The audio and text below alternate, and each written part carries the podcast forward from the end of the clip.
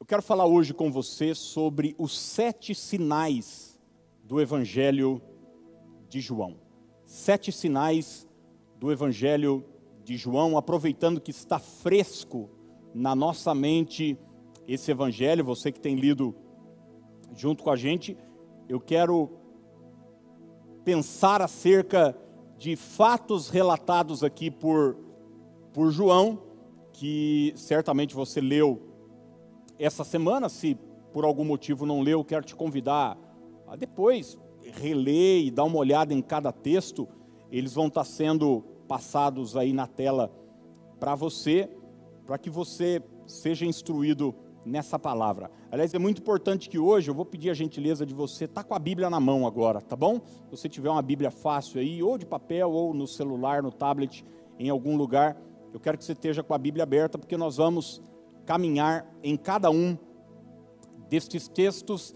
Eu quero utilizar o mesmo verso que eu utilizei na quinta-feira, falando sobre o objetivo de João escrever aquilo que escreveu, e o texto é João, capítulo 20, verso 30 e 31, que diz assim: Na verdade, fez Jesus diante dos discípulos muitos outros sinais que não estão escritos neste livro. Estes, porém, foram registrados para que creiais que Jesus é o Cristo, o Filho de Deus, e para que crendo tenhais vida em seu nome. Gente, quando criança, a gente tinha brincadeiras bastante diferentes das brincadeiras de hoje, né?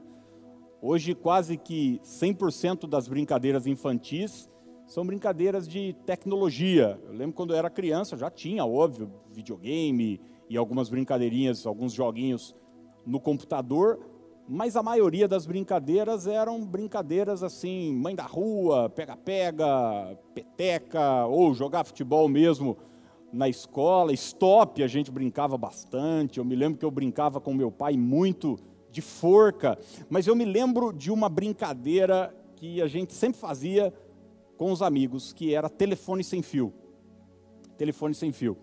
Você deve saber o que é. Alguém fala uma frase, uma expressão ou conta alguma coisa numa roda e vai passando de ouvido a ouvido, de pessoa a pessoa, de criança a criança e só no final a gente vai descobrir é, qual a informação chegou. Chegou lá. E normalmente a informação chegava totalmente distorcida. E por que, que eu estou dizendo isso? Eu estou dizendo isso porque o registro do Evangelho de João não é o registro de alguém que recebeu uma informação de alguém. Não. João é aquilo que a historiografia chama de fonte primária, ou fonte original.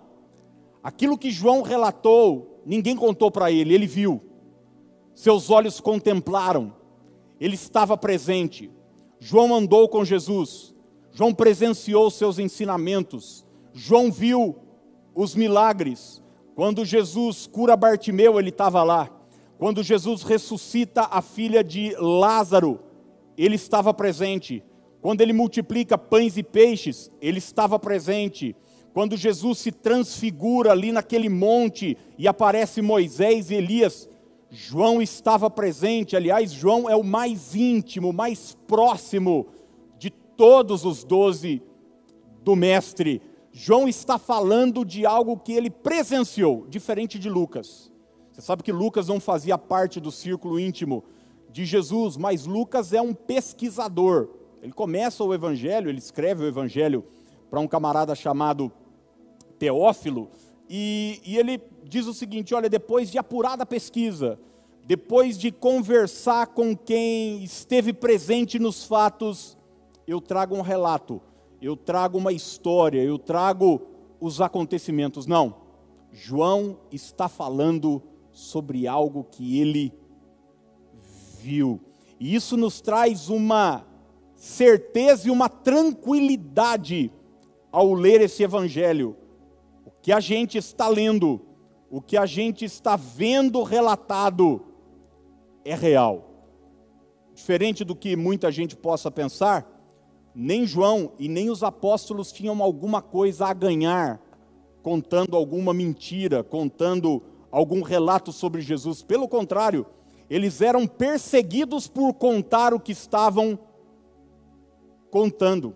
Isso traz ainda mais tranquilidade para a gente ler o Evangelho e saber que o que está escrito aqui é real. Foi vivido por João, foi experimentado por ele, foi contemplado por ele. E João, no final da sua vida, na verdade, perto do ano 90, portanto, 60 anos depois de tudo isso que aconteceu, é o último evangelista a escrever o evangelho. Já na ilha de Pátimos, junto com o Apocalipse aproximadamente, ele, sabendo que os seus últimos dias estão chegando, deixa esse evangelho maravilhoso como um legado, como um presente para as próximas gerações, falando daquilo que ele presenciou.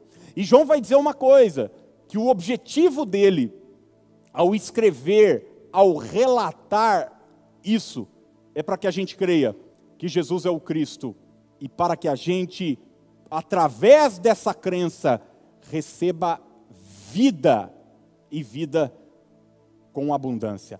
Mas João vai relatar os fatos que ele presenciou e ele usa uma expressão interessante. Ele fala sinais. Estes sinais. João não vai tratar os milagres como uma finalidade, mas como um sinal.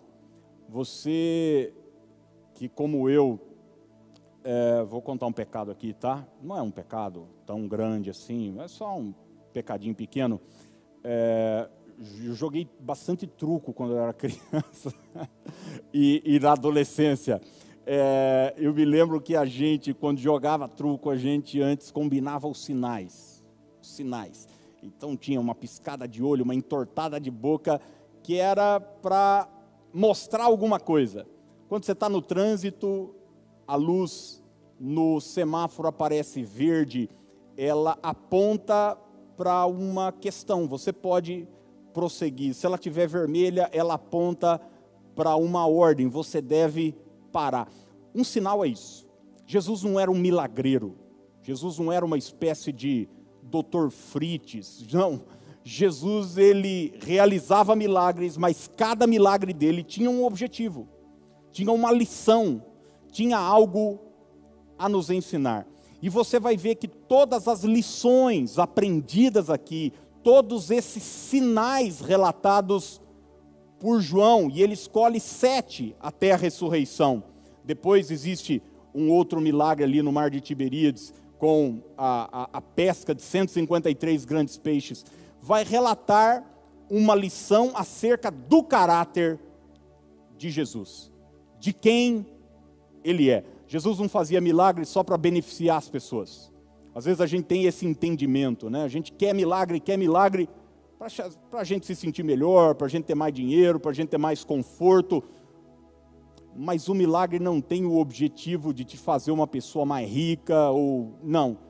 O milagre tem o objetivo de manifestar na sua vida a glória de Deus. A glória de Deus. E o primeiro deles é a transformação da água em vinho.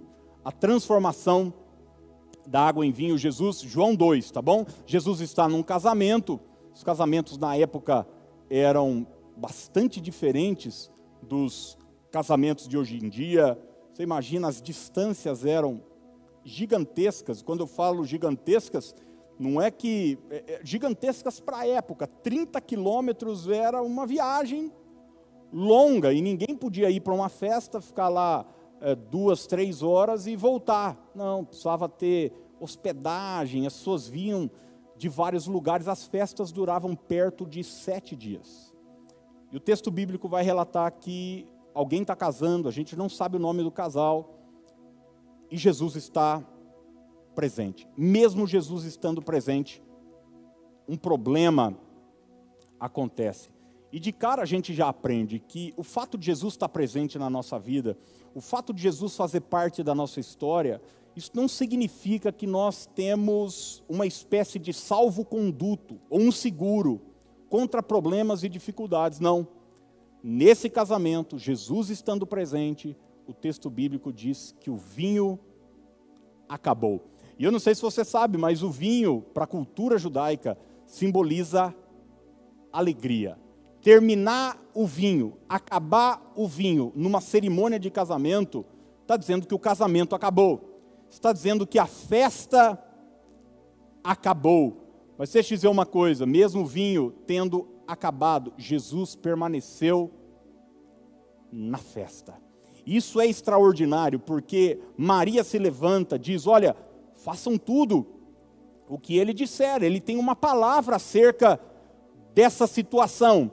E então Jesus manda que aqueles serventes, os garçons da festa, possam encher de águas algumas talhas que eles usavam para purificação das mãos, alguns rituais é, que os judeus tinham, é, cerimoniais, não é? de lavar as mãos, etc. E eles enchem. E Jesus então pede para que eles apresentem ao mestre-sala aquela, aquela água, e quando eles chegam até o mestre-sala, a água já não era água, a água havia se transformado em vinho. Até hoje a gente se utiliza dessa, desse fato para uma para aquilo que virou até um ditado popular, né? Fulano mudou da água para o vinho. E eu creio que assim como esse casal, todos nós, em algum momento, precisamos de uma transformação. Precisamos de que uma área na nossa vida, algo aconteça para que mude, seja emocional, seja na nossa saúde física, seja no nosso casamento, a vida profissional, seja no nosso caráter. E você vai ver João relatar algo que eu acho maravilhoso, João 2, verso 11, ele fala: com este deu Jesus princípio a seus sinais em Caná da Galileia. Manifestou a sua glória e os seus discípulos creram nele. Como eu disse, João não trata esse fato como um milagre em si. Ah, que legal, é uma história para a gente saber. Não. João trata esse fato como um sinal que aponta para uma verdade superior.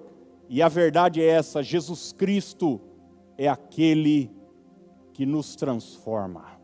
Jesus Cristo é aquele que nos transforma. Em nome de Jesus, guarde isso que eu vou te dizer. Aqui está a essência do Evangelho. Jesus poderia começar o seu ministério escolhendo milagres muito mais chamativos do que esse. E ele vai fazer. Ele vai ressuscitar mortos, ele vai é, é, interferir em ações da natureza, ele vai fazer coisas, coisas tremendas.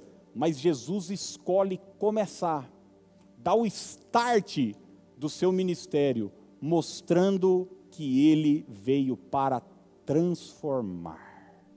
O apóstolo Paulo diz que se alguém está em Cristo, esse alguém se torna o quê?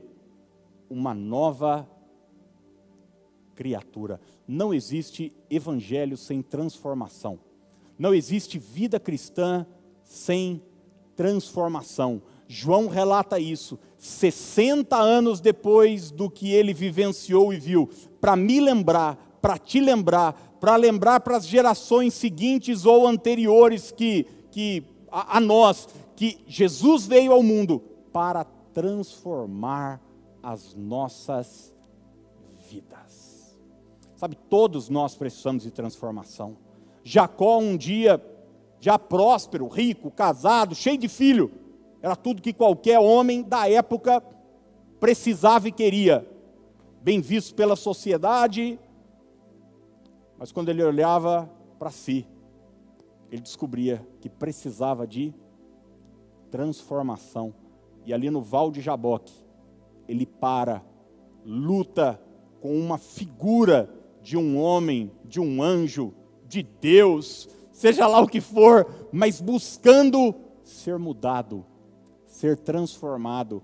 E ele entra naquele val de Jaboque como Jacó e sai daquele val como Israel. Ele entra como enganador e sai como príncipe na minha vida, na sua vida, na história da sua família, sempre será assim. Se Jesus entrou, precisa haver transformação. Eu quero que você saiba, eu não sei o que você está precisando, mas eu creio que Jesus pode transformar a sua casa, a sua família, os seus negócios, a situação que você se encontra. João 4 agora, o segundo sinal relatado por ele é a cura do filho de um oficial, a cura de um filho de um oficial. E olha o que João 4 54 vai nos dizer. Foi este o segundo sinal que fez Jesus depois de vir da Judéia para a Galiléia.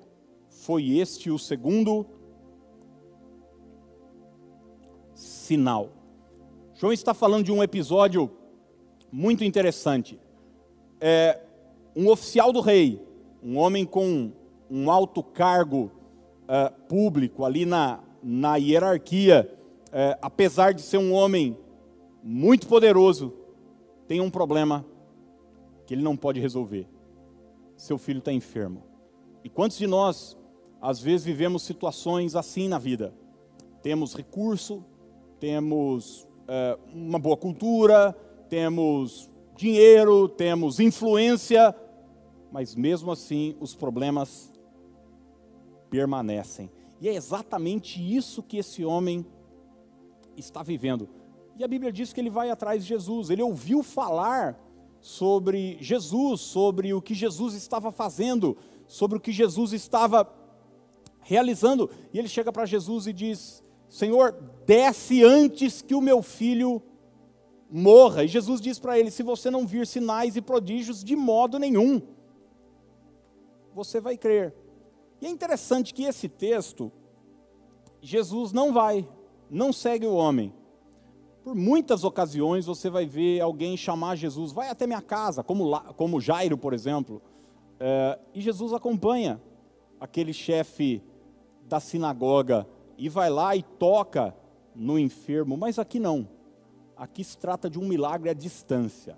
É uma coisa surpreendente. A Bíblia diz que Jesus só vira para o homem, não dá um óleo ungido, não dá um lenço, não, não. Jesus só diz: pode ir, teu filho vive. E a Bíblia diz que o homem vai. E quando ele vai, ele está, como eu disse, as jornadas eram longas, ele se encontra com uma caravana que está chegando trazendo as notícias da sua casa. E as notícias são as seguintes: seu filho já está bom, seu filho já está bom. E você vai ler o texto todo depois. O homem pergunta para os mensageiros: Mas que hora que ele ficou bom? Porque nada curava aquele menino. Imagina que ele era um oficial do rei, tinha à sua disposição os melhores medicamentos da época, é, a, a, a, os melhores cuidados da época, e nada estava resolvendo. E daí falaram: Ó, oh, tal hora. E foi exatamente a hora que Jesus tinha liberado uma palavra de cura para a vida e para a história desse homem, que simplesmente creu na palavra de Jesus. Está aqui a segunda mensagem, o segundo ensinamento que João vai nos trazer com esse evangelho. Jesus Cristo é aquele que traz vida para as nossas famílias. Jesus Cristo é aquele que traz vida para as nossas famílias. Gente, as nossas famílias estão correndo perigo. As nossas famílias estão debaixo de constante ataque. Eu estou falando da minha família. Eu estou falando da sua família. a cultura da época, os ensinamentos, os valores, tudo isso, existe um aparato político, partidário, e por trás disso a gente sabe muito bem que é um, uma guerra espiritual que tem um único objetivo: destruir, acabar com as famílias. É por isso que os valores estão sendo invertidos. É por isso que aquilo que era errado agora se tornou certo, e aquilo que era certo tem sido ridicularizado pela sociedade atual. O diabo procura sempre, sempre, desde o jardim do Éden, acabar com as famílias. Olha a história bíblica e você vai descobrir isso, mas a gente vai ver na palavra que a família é uma ideia de Deus, que a família é um projeto de Deus e que Deus é poderoso para intervir e trazer cura, restauração e milagre na nossa casa e na nossa família. Quando Faraó baixa um, um decreto ali no Egito e começa a escravidão apertar, e logo em seguida vem a Páscoa, a libertação dos Egípcios, você vai ver as pragas vindo. A décima praga, o anjo da morte seria solto, seria liberado. E onde houvesse um primogênito, aquela casa seria destruída. Mas a casa que tivesse protegida nos umbrais da sua porta com o sangue do cordeiro pascal, o anjo da morte não teria acesso. Eu quero declarar que sobre a sua casa, sobre a sua família, está o sangue do Cordeiro Jesus Cristo. Nenhum mal te sucederá, praga nenhuma chegará à sua tenda. Se o diabo veio para matar, roubar e destruir, Jesus Cristo veio para trazer vida e vida em abundância. Eu tenho certeza que se a gente tivesse a oportunidade de abrir para testemunhos aqui, cada um de nós poderia contar que em alguns momentos da nossa vida a gente achou que a nossa família ia acabar. A gente achou que um familiar nosso se perderia. A gente achou que seria o ponto final. Mas Jesus entrou na nossa história anos e anos depois, em Atos 16, Paulo vai dizer para um carcereiro: crê no Senhor Jesus e será salvo, tu e a tua casa. O Evangelho não vem só para te beneficiar. A obra que Jesus começou na sua vida, talvez eu esteja falando para pessoas que você é o único cristão na sua casa. Mas eu quero dizer para você que a obra que Deus começou na sua vida vai se estender para toda a sua família. Jesus Cristo é aquele que traz cura para nossa casa e para nossa família. O nosso vovô João, noventa e tantos anos, lembrando, recordando, escreve essas coisas para que eu e você, ao lermos essas coisas, possamos descobrir que Jesus Cristo é poderoso para abençoar a nossa casa e a nossa família. O terceiro sinal relatado por João é a cura do paralítico. Eu confesso para você que talvez seja o um milagre que eu mais tenha contado. É, eu tenho um caso de amor e ódio com esse senhor aqui, relatado em João capítulo 5. Eu não sei o nome dele, eu só sei de uma coisa, que ele está enfermo há 38 anos. Mas calma, não precisa ficar com dó dele. A Bíblia vai mostrar no verso 14 do capítulo 5 que ele está enfermo porque ele está pagando a consequência de algum pecado que ele cometeu. Tanto é que Jesus vai se encontrar no templo com ele e vai dizer: Olha, não peques mais, para que não te suceda coisa pior. Mas esse homem é tomado de um espírito de vitimização imenso. Ele está num lugar onde existem inúmeros é, paralíticos, cegos, coxos, gente com toda sorte de enfermidade. Eles estão na beira de um tanque chamado Betesda. Betesda significa lugar de misericórdia. E a Bíblia diz que o relato desse homem é que de quando em quando um anjo aparecia, movimentava as águas daquele tanque e o primeiro que pulasse nas águas era curado da enfermidade. E Jesus, passando por aquele lugar, olhando para aquele homem e sabendo que estava assim há muito tempo, fez para ele uma pergunta: Queres ser curado? E eu pergunto para você hoje de manhã: Você quer ser curado? Quer? Quer mesmo ou não? Algumas pessoas podem olhar para uma pergunta dessa e dizer: Pô, Jesus só pode estar de brincadeira. É, porque quem é que não quer ser curado? E eu digo para você: bastante gente.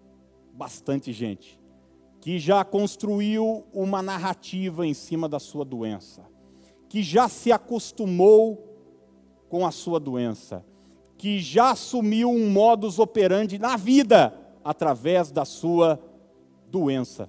Quantas pessoas dentro de uma casa, dentro de um lar eu vejo e ninguém, não, não pode falar nada com fulano, porque senão ele ele vai beber. Não, não pode falar tal coisa para cicrano, porque senão ele ele tem tendências à depressão. Ou não pode falar e a pessoa é pro, a doença da pessoa a protege. Eu gosto de pegar no pé sempre aqui da turma na comunidade, que quando eu fiquei internado foi o momento em que mais eu fui bajulado na minha vida. Nunca ganhei tanto presente, Nunca ganhei tanto chocolate. Me mandavam água Perrier, voz, chocolate da, eh, das marcas mais variadas possíveis. Mandavam para mim jantar e almoço dos melhores restaurantes da cidade. E quando eu fiquei bom, acabaram-se os presentes. Acabaram-se os presentes. O que eu estou querendo dizer para você é que existe uma vantagem em Tadodói. e é por isso que Jesus pergunta para aquele cara: você quer? Você quer sair dessa? Você quer sair dessa? Por exemplo, eu já vi pessoas, moradores de rua, que não querem sair da rua. É impressionante. É, parece coisa de maluco, mas não querem, porque não, aprenderam que receber é gostoso e eu quero continuar recebendo, porque eu construí uma narrativa em cima desses últimos 20 anos de abandono, de quem foram meus pais, minha ex-esposa, meu marido que me largou. Então, se eu ficar curado, como é que eu vou viver? Eu não sei viver. Jesus perguntou isso para muita gente, perguntou para Bartimeu: o que é que você quer, meu filho? O que é que você quer? Quer um raibã? Quer uma bengala? Quer um cão guia? Quer um marmitex? Bartimeu falou: Não, eu quero ver. Curiosamente, esse camarada aqui não responde: Eu quero. Pelo amor de Deus, eu estou esperando isso há 38 anos. Eu quero ser curado. Não. Ele conta uma historinha para Jesus. Ele diz: Então, na verdade, sempre que eu vou pular no tanque, vai outro antes de mim. É a história da vítima, né? Tem sempre alguém se dando bem e eu tô sempre tô sempre me dando mal e ninguém me ajuda. Eu não tenho ninguém que me coloque no tanque. Imagina você que na cabeça dele é, um leproso ia olhar para ele e falar, em vez de eu ser curado, eu vou ajudar esse esse homem aí. Não. Mas na cabeça de uma pessoa assim, é sempre, sou sempre eu. Eu preciso. É, é, é, é o, é uma pessoa autocentrada em cima da sua ferida, da sua, da sua enfermidade. E ele não responde se ele quer ser curado.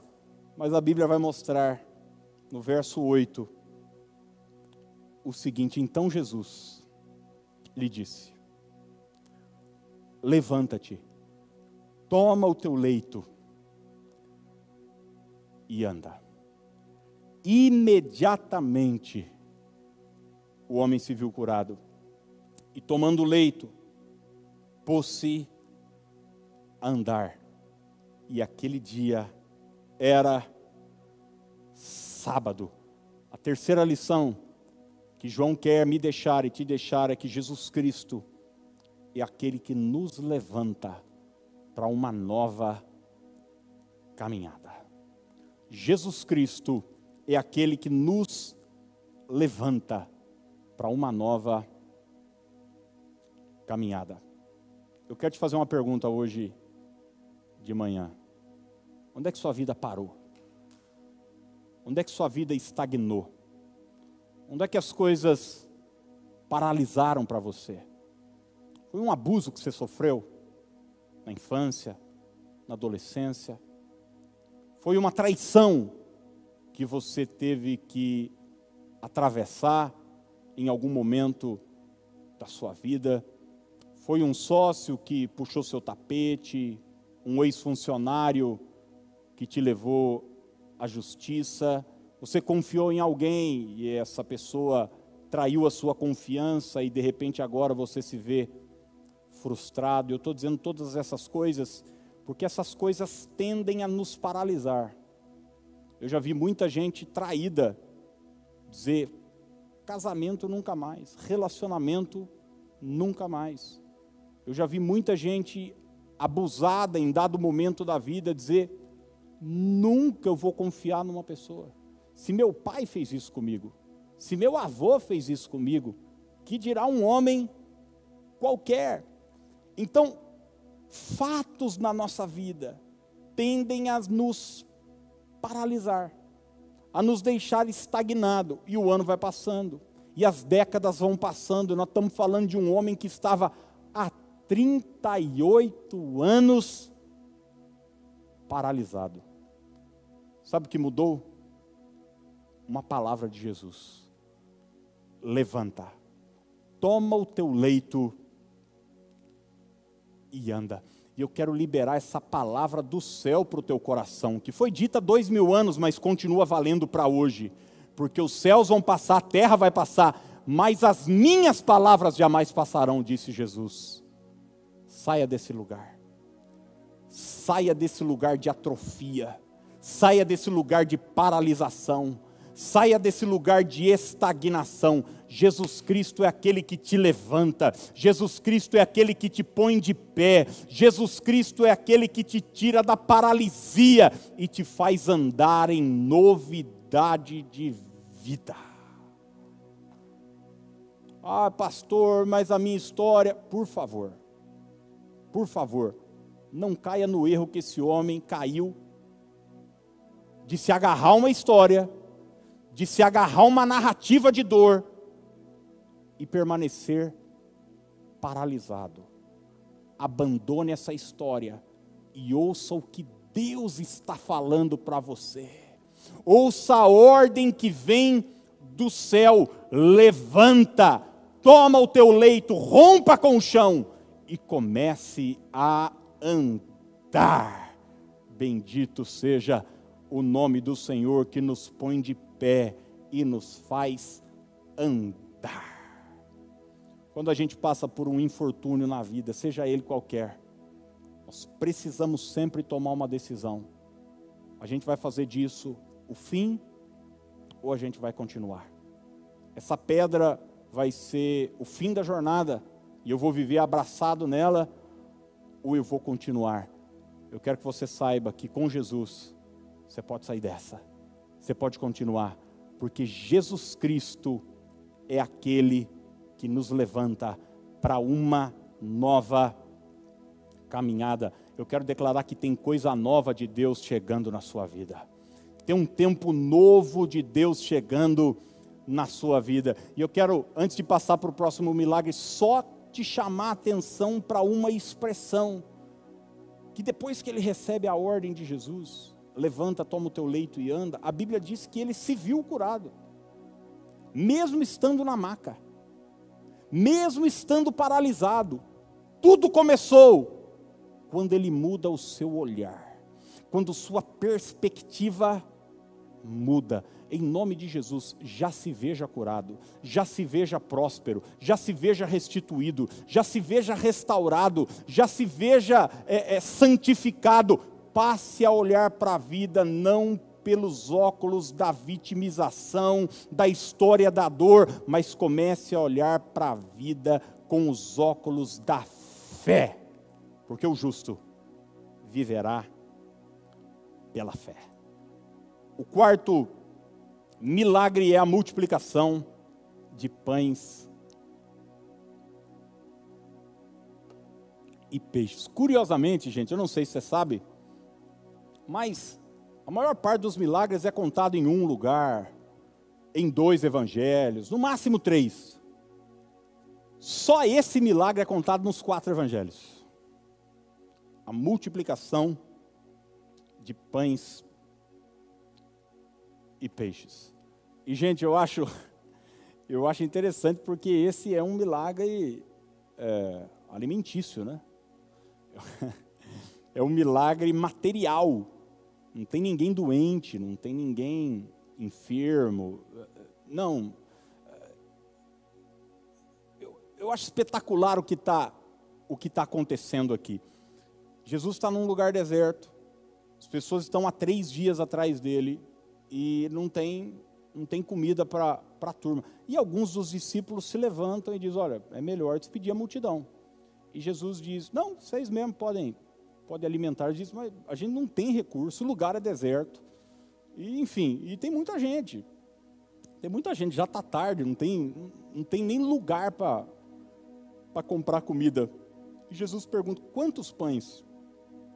Quantos pães a gente tem? E com aqueles cinco pães e dois peixes, que é o lanche de um menino, de um garoto, ali do, do, do texto, Jesus multiplica os pães e os peixes. Eu quero que você olhe isso comigo. João 6, 12 a 13. Quando já estavam fartos, disse Jesus aos seus discípulos: Recolhei os pedaços que sobraram, para que nada se perca. Assim, pois, o fizeram e encheram doze cestos de pedaço dos cinco pães de cevada que sobraram aos que lhe haviam comido. É, eu me lembro que uma vez eu, eu conversei com um, um grande líder lá do Rio de Janeiro e ele estava me testemunhando como foi o início do seu ministério. Hoje ele tem uma igreja que plantou dezenas e dezenas de outras igrejas, um ministério muito abençoado. Mas ele me disse que foi deixado lá numa cidade muito pobre, numa região pobre do país, com 23 anos, e, e o missionário que o deixou lá para plantar a igreja alugou um apartamento. Chegou para ele e disse: Olha, está aqui o apartamento onde você vai morar, um lugar minúsculo. E disse: Aqui vai ser a igreja, a igreja também. Os americanos, na época, tinham recurso para sustentar os missionários, para ajudar os missionários, para aquelas obras que estavam começando. Mas esse, o pastor dele foi lá, deixou ele lá e falou: Ó, oh, e o aluguel é tanto e vence dia tal. Acontece que não tinha um ser humano na igreja não tinha ninguém, não tinha nada. E esse cara se viu numa sinuca de bico, menino de tudo, fora da sua cidade, longe da sua família, sem ter uma, uma base, sem ter absolutamente nada. E o tempo foi passando, ele foi passando aquele aperto. Imagina você, ele precisava comer, ele precisava pagar o aluguel, ele tinha que se sustentar, ele tinha compromissos pessoais e agora e agora um aluguel. Ele mandou uma carta para o missionário e dizendo: olha, não dá, eu preciso de, eu preciso de recurso, eu preciso de dinheiro, eu preciso de, de condição. E ele conta que recebeu uma carta de volta, isso tem muitos anos, né, quando a gente ainda usava carta, dizendo o seguinte: olha, é, é curioso que você sempre me disse, você prega muito sobre isso. Ele tinha vindo de uma igreja bastante pentecostal, firmada em milagres, em prodígios. Você fala tanto que paralítico anda, cego vê, Você acredita que Jesus pode fazer tanta coisa, mas você não acredita que Jesus pode te ajudar a pagar o seu aluguel. E é interessante, né? Porque muitas vezes a gente tem uma fé tranquila para crer em coisas sobrenaturais. A nossa fé, muitas vezes, a gente acha que ela serve só para o místico, só para aquilo que é abstrato. E se eu perguntar aqui para alguém, você crê que Deus cura um câncer incurável? Você vai dizer para mim, claro, pastor, que eu creio. Você crê que Deus pode curar AIDS? Eu creio. Você crê que o mar se abriu no passado? Você diz, pastor, eu creio, está escrito na Bíblia. E se eu perguntar para você, você crê que você vai dar conta de pagar suas contas nesse próximo mês, talvez você diga, ah, não sei não, pastor, porque a situação está feia. A situação está feia, minha loja precisou fechar, as vendas caíram. Não é interessante como a gente tem mais facilidade em crer naquilo que é místico, naquilo que é abstrato, do que naquilo que é palpável? Mas por quatro vezes esse evangelho é relatado para me ensinar e para te ensinar que Jesus Cristo é o multiplicador. Jesus Cristo é aquele capaz de pegar o pouco de recurso que eu tenho e transformar em muito. Jesus Cristo é aquele que é capaz de pegar é, o pouquinho que eu tenho, o pouquinho de farinha, o pouquinho de azeite, o pouquinho de pão e o pouquinho de peixe, e fazer multiplicar. A pergunta é sempre: nas mãos de quem o que eu tenho vai ficar? Nas minhas mãos ou nas mãos do Senhor? Cinco pães e dois peixes na sua mão não serve para nada, é o alimento de uma criança. Mas cinco pães e dois peixes na mão de Jesus pode trazer multiplicação e alimentar uma grande multidão. Sabe, gente, eu não estou falando isso como uma história que eu li. Eu vivo isso. Eu tenho vivido isso. Eu recebi milagres materiais espetaculares nesses últimos anos, na minha vida toda, no meu ministério. Eu me lembro de N situações onde aquilo que eu via, os desafios que eu tinha diante de mim não batiam com os recursos que eu possuía, mas Jesus entrou na história e multiplicou. Eu já contei aqui para vocês inúmeras vezes, quando nós mudamos para esse lugar, os nossos recursos eram limitadíssimos. A gente era um grupo de 60 pessoas no máximo, e agora a gente estava saindo de um aluguel baixíssimo para um aluguel altíssimo dentro, dentro da nossa realidade. Era sete, oito vezes maior, imagina você, do que a gente pagava. Me lembro quando veio a primeira conta de energia aqui desse lugar, quase que eu falei, vamos voltar, gente, vamos, vamos, vamos voltar. Vamos voltar para onde a gente estava, estava mais tranquilo, lá a gente ficava mais junto, mais perto, enfim, e a gente estava negociando o aluguel daqui, e enfim, era, era um desafio para a gente. Eu não estava agindo com irresponsabilidade, mas estava tudo, tudo justo, tudo justo. E, e, um dia alguém entrou em contato comigo e falou assim, pastor, eh, uma pessoa da minha família ouviu dizer aí que você está negociando aquele imóvel e, e parece que fechou o negócio. E assim, ele tem sido muito abençoado, ele gosta muito de você e ele queria poder contribuir de uma forma e ele me disse que os primeiros aluguéis ele vai ele vai ele vai pagar e era assim um valor significativo, né?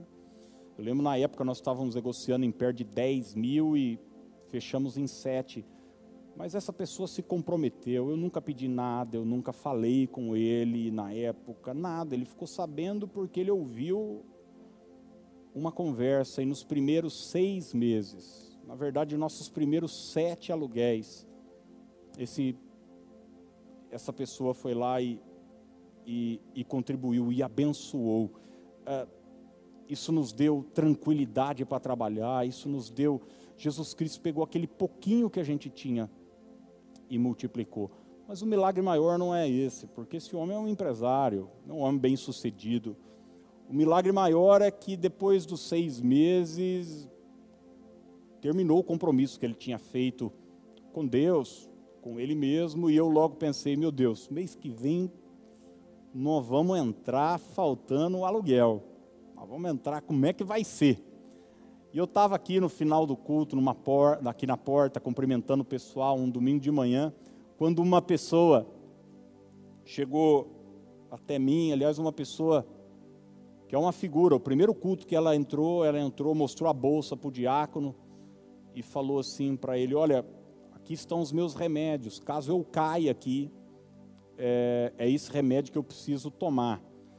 E assim, ela não estava vivendo um, uma situação mental favorável. Ela falava alto durante o culto, ela enfim, essa mulher chegou para mim no final desses seis meses desse compromisso desse empresário com envelope de dízimo. E ela me disse assim, pastor, se eu tiver um dízimo alto para entregar, é, como é que eu faço? Eu pego, coloco o dinheiro no envelope, te dou para você gastar com você e com a sua família, ou eu deposito nessa conta da igreja? Eu falei, não, não, não, aqui comigo, tá doida? Falei, você deposita na conta da igreja, porque é, o dízimo é, é da igreja, você faz esse depósito. Ela falou, eu faço o que eu quiser, porque o dinheiro é meu. Virou as costas e foi embora. Eu, obviamente, fiquei dando risada, primeiro pela situação, e segundo, porque dízimo alto para cima de Moab, pô, a mulher estava fora do ar, fora do ar. E quando foi no dia seguinte, o valor que aquele empresário depositava, o mesmo valor, ela deu de oferta. E Deus me disse o seguinte: eu sou multiplicador, eu te sustento, eu sou teu pastor, eu cuido da obra, eu faço milagres místicos, eu faço coisas maravilhosas mas eu coloco pão na mesa também. Eu ajudo a pagar as contas. Eu quero que você saiba disso. Quantas pessoas estão desesperadas nesses dias, gente? Porque tem seus compromissos. Não, ninguém aqui é criança, sabe que o quadro é extremamente desafiador. Mas eu quero dizer para você que Deus vai cuidar de você. Nada vai faltar na sua casa, porque Jesus Cristo é aquele que multiplica o pouco que a gente tem.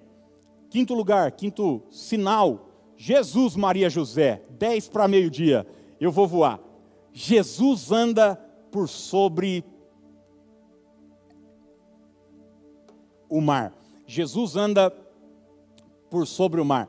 Milagre conhecidíssimo de todos nós. Os discípulos estão no mar da Galiléia e uma tempestade começa e João 6, 20 e 21 diz: Mas Jesus lhes disse: Sou eu, não temais. Eles de bom grado receberam, e logo o barco chegou ao seu destino. Você sabe, uma grande tempestade estava acontecendo ali no mar da Galileia. Os discípulos desesperados eram homens acostumados com o mar. E sabe, gente, tempestade é, vem para nos ensinar o que? Vem para nos ensinar que existem momentos da vida onde nós perdemos o controle da situação. Um pescador, um navegador, enquanto o ventinho está batendo tranquilo, ele olha tal a situação, arruma, ajeita, remo, tudo certinho, mas quando uma tempestade começa, ele perde o controle. E muita gente tem vivido dessa maneira. Perdeu o controle. Perdeu o controle. A coisa fugiu do seu controle econômico. A coisa fugiu do seu controle é, da saúde. O, o exame que você recebeu tirou seu chão. A coisa saiu do seu controle familiar. Você perdeu a autoridade, você perdeu o respeito. O que você fala seus filhos não estão nem aí. Uma tempestade, ela sacode as estruturas da nossa vida. Mas o quinto sinal vem para nos mostrar que Jesus Cristo é aquele que acalma as tempestades da vida. Jesus Cristo é aquele que acalma as tempestades da vida. Eu não sei qual tempestade você tem vivido. Eu não sei se é na sua casa, eu não sei se é no seu trabalho, eu não sei se é uma tempestade emocional. Que olha, muitas vezes são as maiores que nós vivemos. A mente embaralhada, ansiosa, o coração amedrontado diante do futuro, mas eu quero dizer que Jesus é aquele que traz paz no meio da tempestade. Eu acho lindo nesse texto que Jesus diz paz antes de acalmar a tempestade. Porque a primeira tempestade que ele quer acalmar é a tempestade do nosso coração. A primeira tempestade que ele quer acalmar é a nossa tempestade mental. Antes de mudar a sua circunstância, Jesus Cristo quer mudar a sua mente, o seu coração, a sua vida. Então, receba dessa paz. Em nome de Jesus, entenda uma palavra dele. E tudo isso que você está vivendo, esse turbilhão, acaba, cessa. Ele é aquele que acalma as tempestades da vida. Sexto lugar, a cura do cego de nascença. A cura do cego de nascença. Jesus curou alguns cegos, como Bartimeu, por exemplo. Você conhece os relatos bíblicos, mas esse camarada aqui, diferente de Bartimeu, ele não se tornou cego, ele nasceu cego. Ele nasceu cego. A ponto das pessoas ficarem perguntando, mas quem pecou? Porque quando um problema acontece na vida, gente, a primeira coisa humana é procurar um bode expiatório, um culpado, um responsável. Foi os pais, foi ele. Jesus diz: não, isso aconteceu para que nele fosse manifesta, fosse manifesto as obras de Deus, a glória de Deus. E o texto vai dizer o seguinte, João 9,6: Dito isso, cuspiu na terra e, tendo feito lodo com a saliva, aplicou aos olhos do cego, dizendo-lhe: Vai, lava-te no tanque de Siloé, que quer dizer enviado. Ele foi, lavou-se e voltou vendo. E voltou vendo. Este sinal de Jesus nos indica que Ele é aquele que nos dá visão para viver. Jesus Cristo é aquele que nos dá visão para viver. E aqui eu não estou falando de uma visão física apenas. Estou falando de uma visão muito mais importante e significativa do que essa. Eu estou falando sobre olhar para a vida com visão, sobre a capacidade de sonhar, sobre ter um futuro, sobre ter esperança, de olhar para o seu quadro presente, para a escuridão que você está vivendo e receber de Deus a capacidade de enxergar para além daquilo que os seus olhos físicos estão vendo. Visão é isso. Nós não devemos andar por vista, nós devemos andar por visão. Nós não devemos andar por vista, nós devemos andar por visão. Os olhos do nosso coração, da nossa mente, do nosso espírito que deve nos guiar. Sabe, às vezes aquilo que a gente vê nos traz completa desesperança. A escassez, a dificuldade, a, a falta de progresso, e a gente vai se frustrando passo a passo, vai caminhando, a coisa não muda. Mas Jesus Cristo é aquele que nos dá capacidade de enxergar para além daquilo que estamos vendo. Gente, eu contei um pouco aqui agora de um testemunho que eu dei sobre o início da igreja aqui, mas não foram poucas as vezes que eu subi para o púlpito para pregar e o culto tinha 10, 11 pessoas. Eu me lembro que as nossas reuniões, quando eram na casa ainda dos meus tios, é, eram as quintas-feiras, eu vinha de Rio Claro e eu pregava em Rio Claro semanalmente para 800, 700, 900 pessoas, mil pessoas. E, e eu vinha de lá para cá para começar o trabalho aqui. Eu me lembro de uma quinta-feira que a Dani não pôde vir, é, meu tio estava com compromisso, minha tia também, minha prima foi na academia, minha mãe tinha é, um trabalho urgente para fazer, e só foi minha avó no culto. Eu amo minha avó, mas eu juro que eu queria mais gente lá. Não foi ninguém. E eu fui lá, sentei, abri a Bíblia e preguei para minha avó e, e fui embora. É, nesse momento, se você não tem visão, você desiste. Se você não tem de Deus a capacidade de enxergar para além daquilo que o seu olho está vendo, separa. E naquele dia eu disse para mim mesmo: hoje, hoje está sendo minha avó. Amanhã serão dezenas de pessoas, e depois centenas, e depois milhares. Onde é que você aprende isso? Num seminário teológico? Olha, o que eu fiz não me ensinou isso. Onde é que você aprende isso?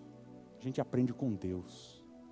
A gente aprende com Jesus, olhando para a palavra. A palavra nos enche o coração de esperança, de sonho, de olhar para a vida e dizer: existe mais do que a minha realidade presente.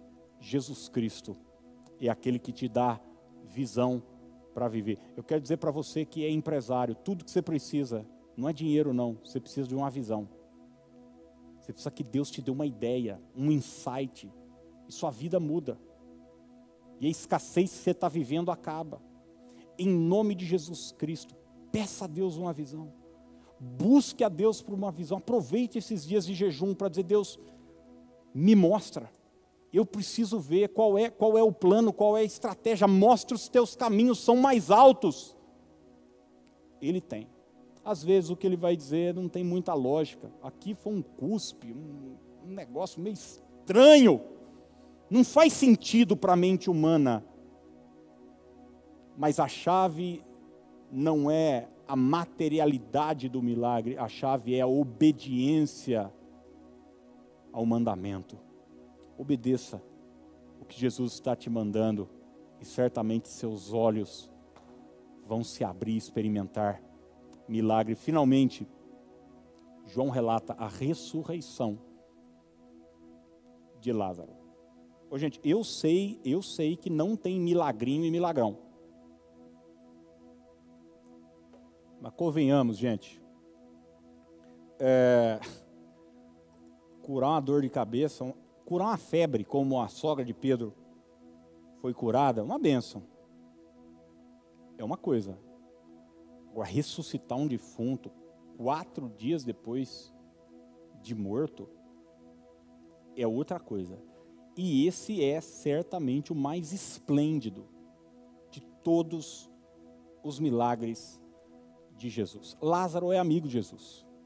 Aliás, a família de Lázaro é amiga de Jesus. Lázaro tem duas irmãs, Marta e Maria. Jesus é apaixonado por essa família. Sempre que ele vai para Jerusalém, ele para em Betânia. Ele come com eles. Ele se hospeda na casa deles. É, eles têm tanta intimidade com Jesus que uma vez Marta chamou a atenção de Jesus. Você se lembra do texto? Maria estava parada aos pés de Jesus. Marta toda tarefada, cozinhando, preparando as coisas para Jesus. E ela chegou para Jesus e falou: Você não vai falar nada não para essa folgada? Eu estou aqui toda tarefada, toda descabelada e, e ela não me ajuda. Você conhece o texto, estou falando de um texto do Evangelho de Lucas, onde Jesus diz: Marta, você está inquieta demais. Então, esse era o nível de intimidade. É nesse texto que Jesus chora, é nesse texto que o coração de Jesus se comove porque o seu amigo, depois de enfermo, depois de adoecido, morre. Eu quero dizer para você, que, mesmo sendo amigo de Jesus, você pode passar por problemas, pode passar por enfermidades.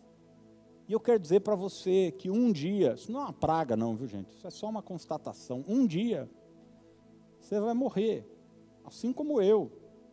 Alguém disse que todos nós estamos na fila invisível da morte. E ninguém sabe o número da sua senha. Gente nova morre. Gente idosa morre. Gente rica morre.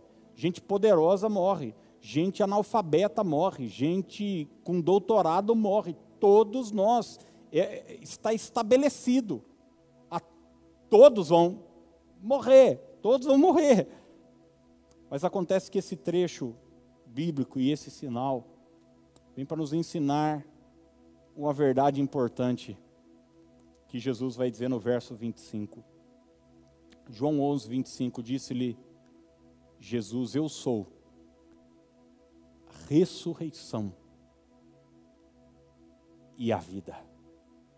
Quem crê em mim, ainda que morra, viverá. Quem crê em mim, ainda que morra, viverá. E eu quero perguntar para você, se você partisse hoje, você partiria com certeza da salvação? Ou para você tudo acabou? Ou para você tudo o que poderia existir é essa vida?